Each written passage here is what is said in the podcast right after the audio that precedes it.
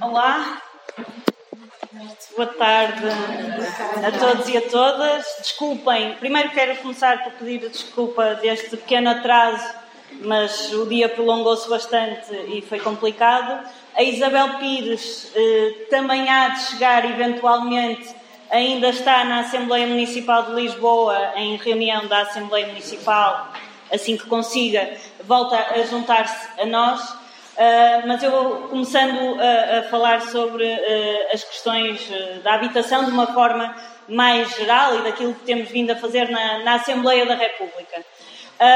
bem, como terão estado a acompanhar, imagino que com bastante atenção, até porque têm bastante interesse naquilo que tem vindo a ser discutido na Assembleia,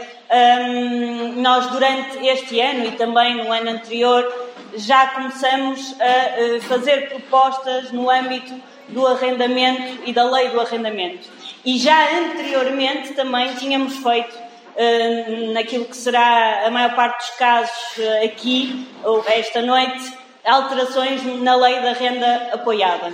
Esta lei foi alterada no anterior governo, Uh, por Assunção Cristas, que era quem tinha o principal papel nas questões da habitação no anterior uh, governo e que penalizou em muito a habitação social e os valores pagos e as rendas pagas em habitação social.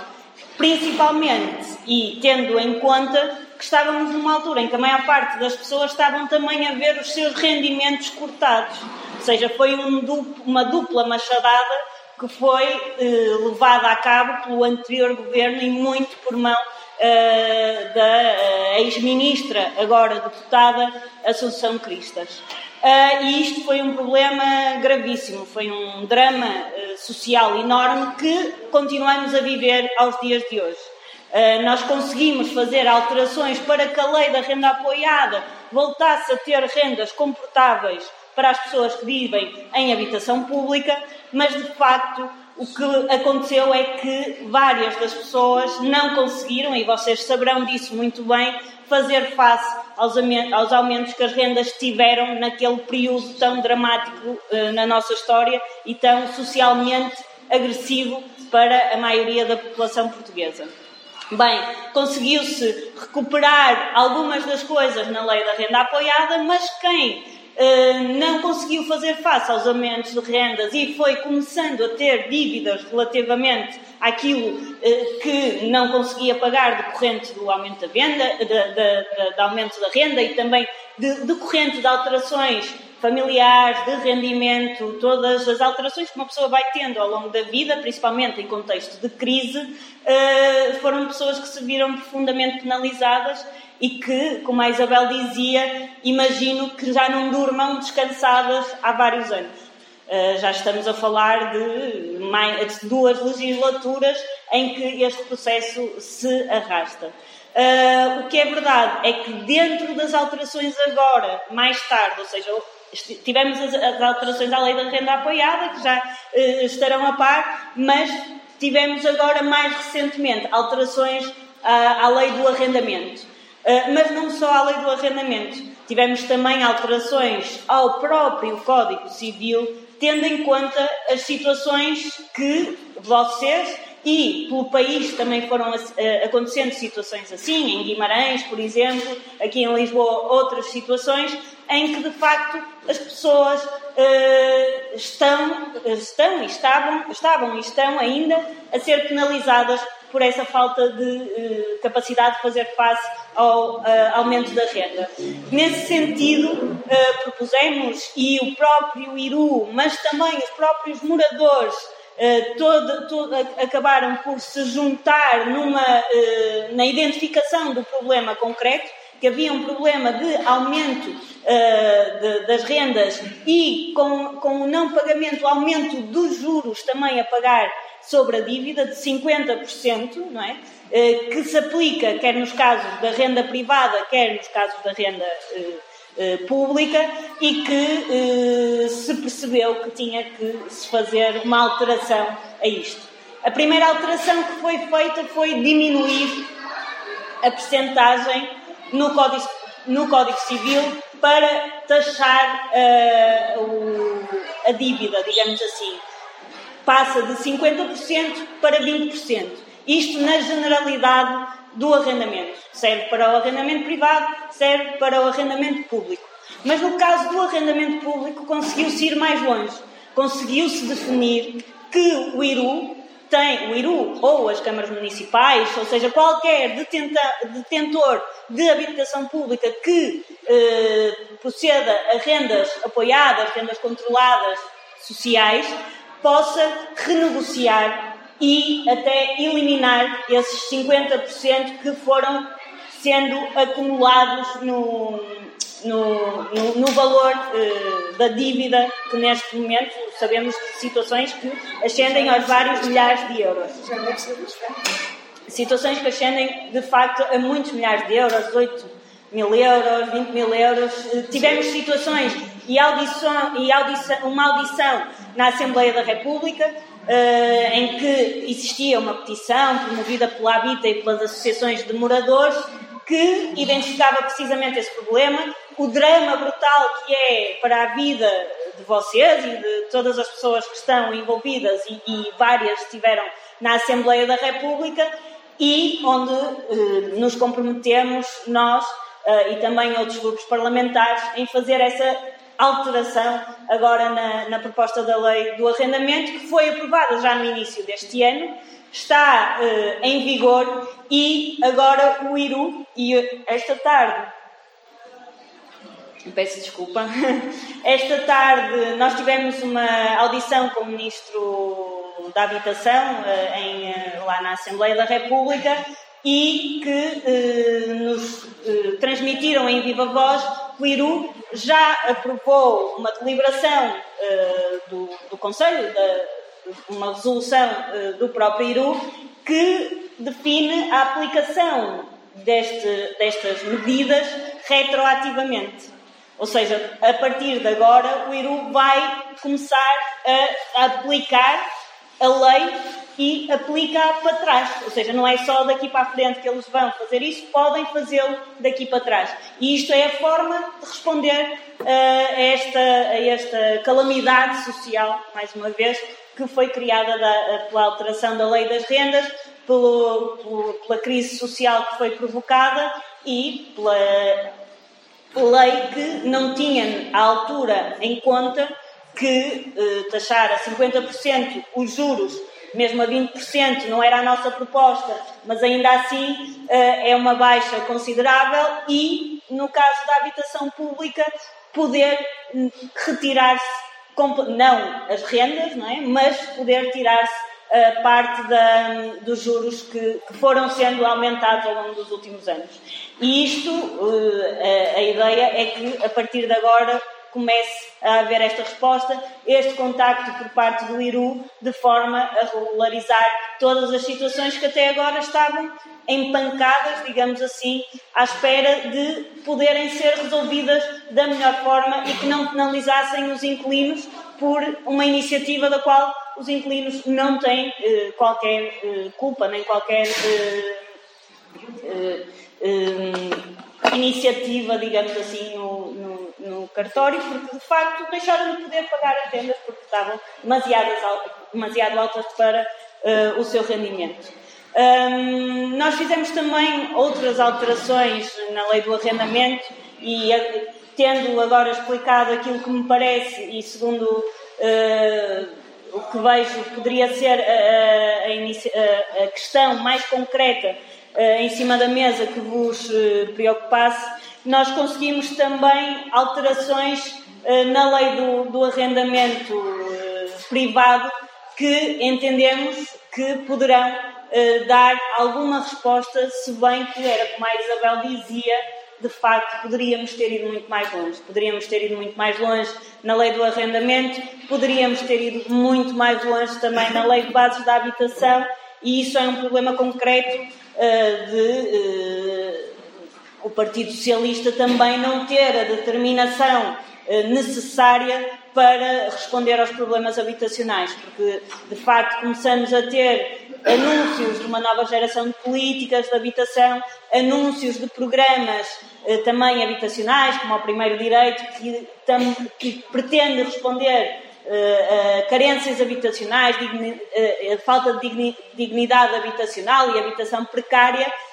mas que neste momento tem muito, muito pouco orçamento a nível do orçamento de Estado, são apenas 40 milhões para este ano. As necessidades habitacionais identificadas foram identificadas ao longo do ano 2017 eh, já lá vai, já lá vão eh, dois aninhos e nós sabemos que as questões a nível da habitação não estão a melhorar. Não estão a melhorar na, no arrendamento privado, não estão a melhorar na, na, no arrendamento público. No arrendamento público, nós temos apenas 2% da habitação uh, que existe em todo o país, apenas 2% dela é público. A nível um, europeu, uh, andamos na média dos 15%, ou seja, a diferença é muito considerável relativamente ao que se pratica em Portugal e ao que se pratica em vários países da Europa e só havendo um orçamento consequente e decidido é que se conseguem fazer face às carências habitacionais. Mas o que é facto é que hum,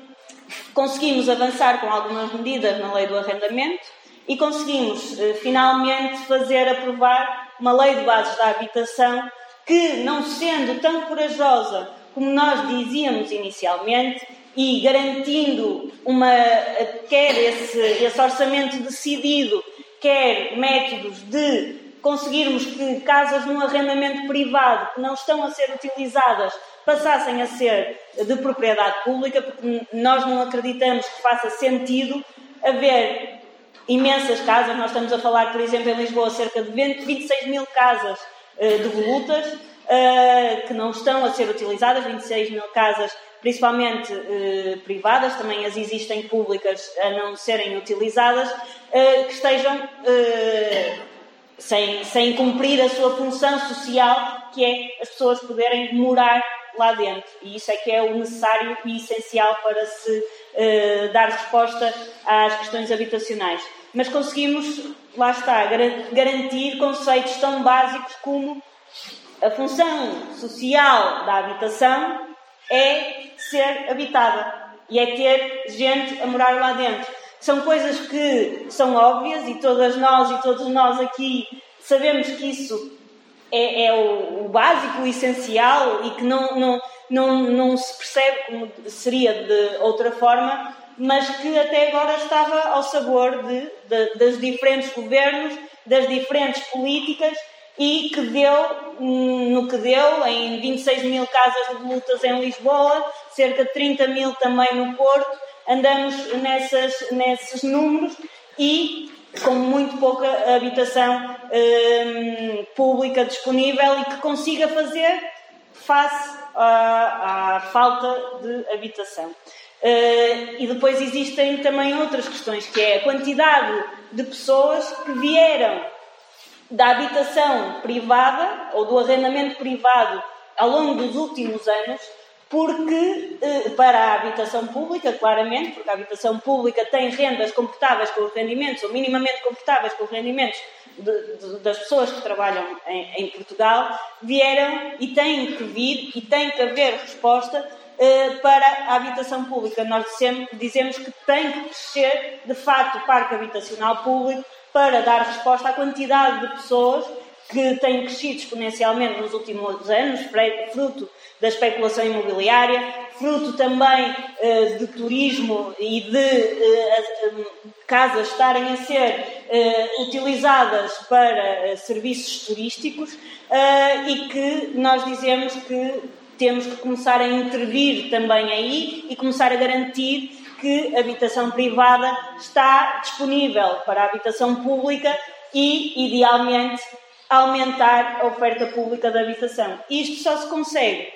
com leis também, é verdade, mas maioritariamente com um orçamento considerável uh, no orçamento do Estado. O ano passado tivemos apenas 40 milhões para fazer. O, o Governo tem um levantamento que, para fazer face às carências habitacionais identificadas em 2017, que são de 26 mil, como vos havia dito, é necessário 1.700 milhões de euros, ou seja, uma diferença descomunal relativamente àquilo que foi aplicado este ano, e, de facto, o, o que é necessário é começar a investir esse valor, mas mais uh, consequentemente, mais corajosamente e não, não em 4, 5, em 5, 6, 8 anos, mas desde já uh, garantindo que passamos a ter esse edificado disponível no, na habitação pública para finalmente começarmos a responder às pessoas. Bem, eu poderia amassar-vos aqui mais com eh, a lei de bases da habitação e as alterações que conseguimos. Eu acho que é importante esta lei de bases da habitação, mas ela só, só será realmente forte se houver uma mobilização para garantir que aquilo que está aqui inscrito passa a ser. Existem vários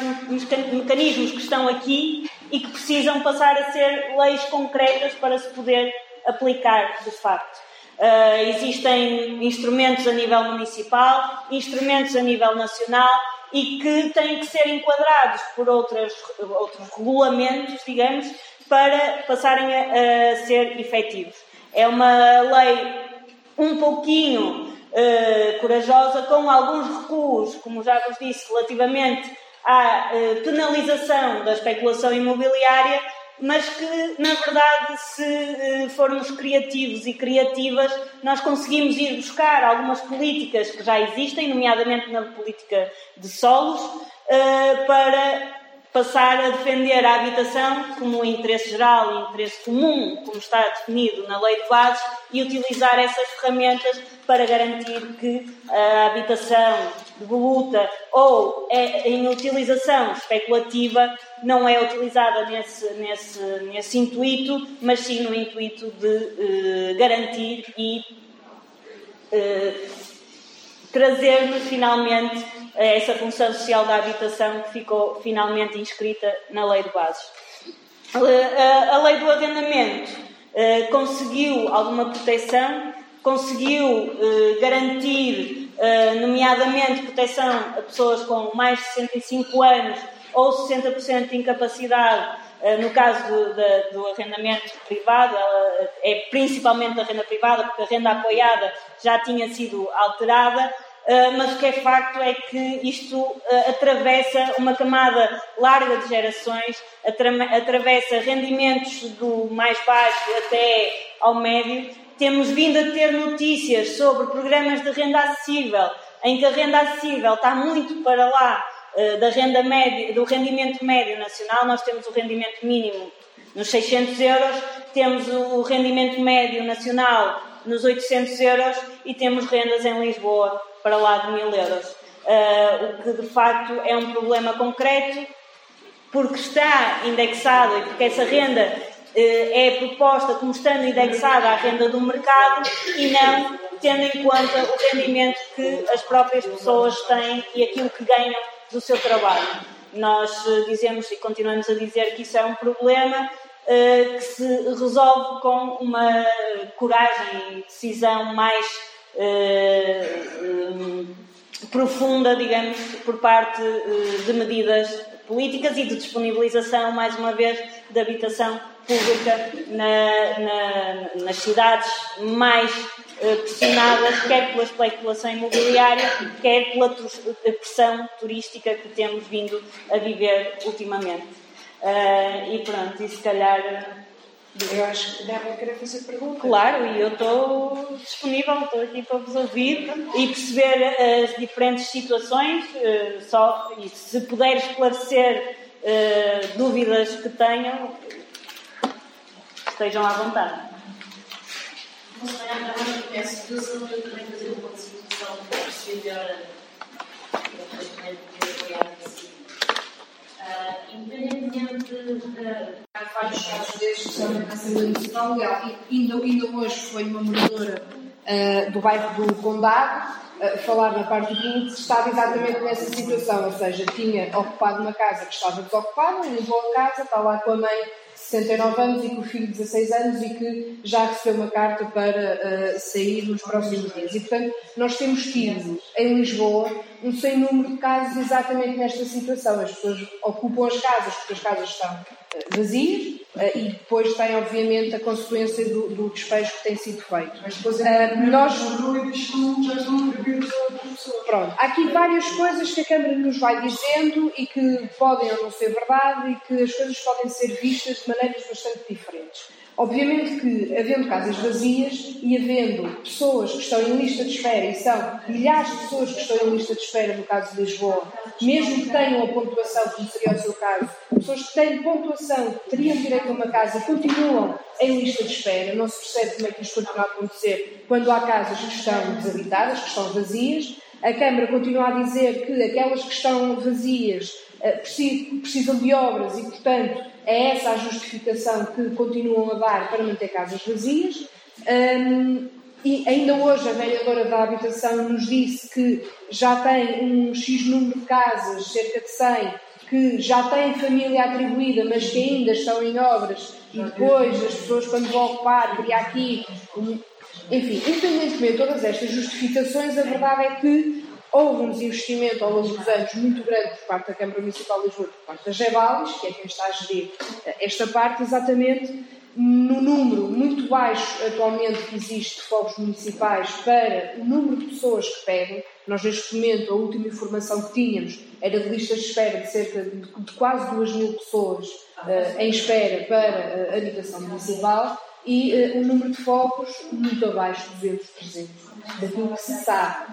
Fora aquilo poderá eh, não estar incluído na, na informação que tem sido dada. Portanto, é, são 100 casas vazias. por isso é que nós sempre tivemos muitas dúvidas relativamente aos números que a Câmara dá sobre as casas vazias ou não, é muito duvidoso. O que nós temos defendido junto da Câmara Municipal, inclusivamente porque está a haver um processo de reavaliação do Regulamento eh, Municipal de Habitação, é que esteja garantido, e isso tem- temos batido bastante, de que não existam despejos eh, nesses casos em que as pessoas vão ocupar casas e em que não exista nenhuma opção. Ou seja, eh, vai-se fazer o despejo e vê-se que a pessoa não tem um familiar ou não tem mesmo qualquer tipo de hipótese de ter uma solução viável, a pessoa não pode ser despejada. E a lei, a nova lei de bases, na, na, na verdade, vem ajudar a cimentar este argumento, porque de facto, se ninguém eh, pode ficar sem casa, então eh, alguém que vai ser despejado, mas que não tem uma opção viável, especialmente se tiver filhos,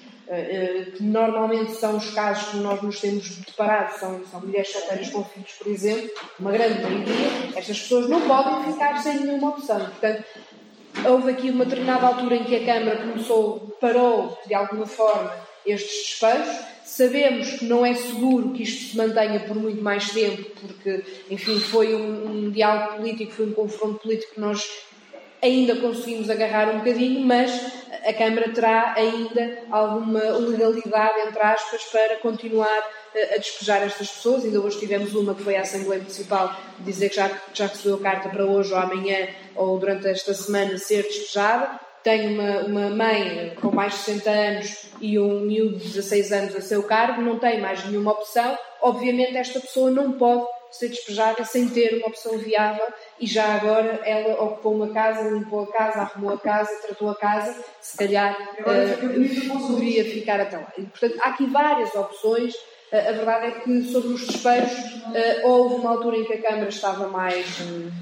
mais violenta, digamos assim, relativamente aos despejos e tivemos muitos despejos deste género eh, sem alternativa nenhuma, pessoas sem alternativa nenhuma. Conseguimos estancar de alguma forma eh, a maior parte destes despejos, mas a verdade é que também a própria lei de bases vem dar alguma ajuda a esse, a esse argumento, a essa justificação, mas eh, é essa a luta que nós temos tentado fazer, de que de facto as pessoas não fiquem sem nenhuma eh, opção. E, por outro lado, eh, responder ao grande problema que é, presumo que já tenham falado, que é a, a falta de habitação pública e, nomeadamente, municipal também, para responder ao número de pessoas que se candidatam eh, às, às habitações municipais e que é num número muito maior do que aquele de Mas eles também trabalhar com a pontuação, porque eles uma pontuação. É isso, é isso que eu estou a dizer. Neste momento está a haver um processo, exatamente, neste momento está a haver um, um processo de reavaliação do regulamento municipal, porque chegámos a um ponto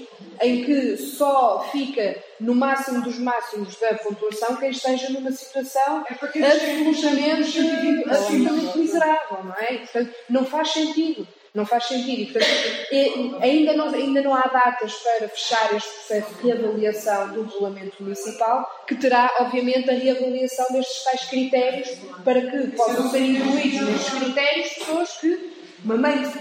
uma mãe solteira desempregada, neste momento, muito possivelmente, não consegue entrar eh, nos critérios, não tem pontuação suficiente para entrar eh, no concurso de habitação municipal. Isto não tem sentido. E, portanto, é isto que está a tentar fazer, mas ainda não há prazos para o final desta, de- desta revisão.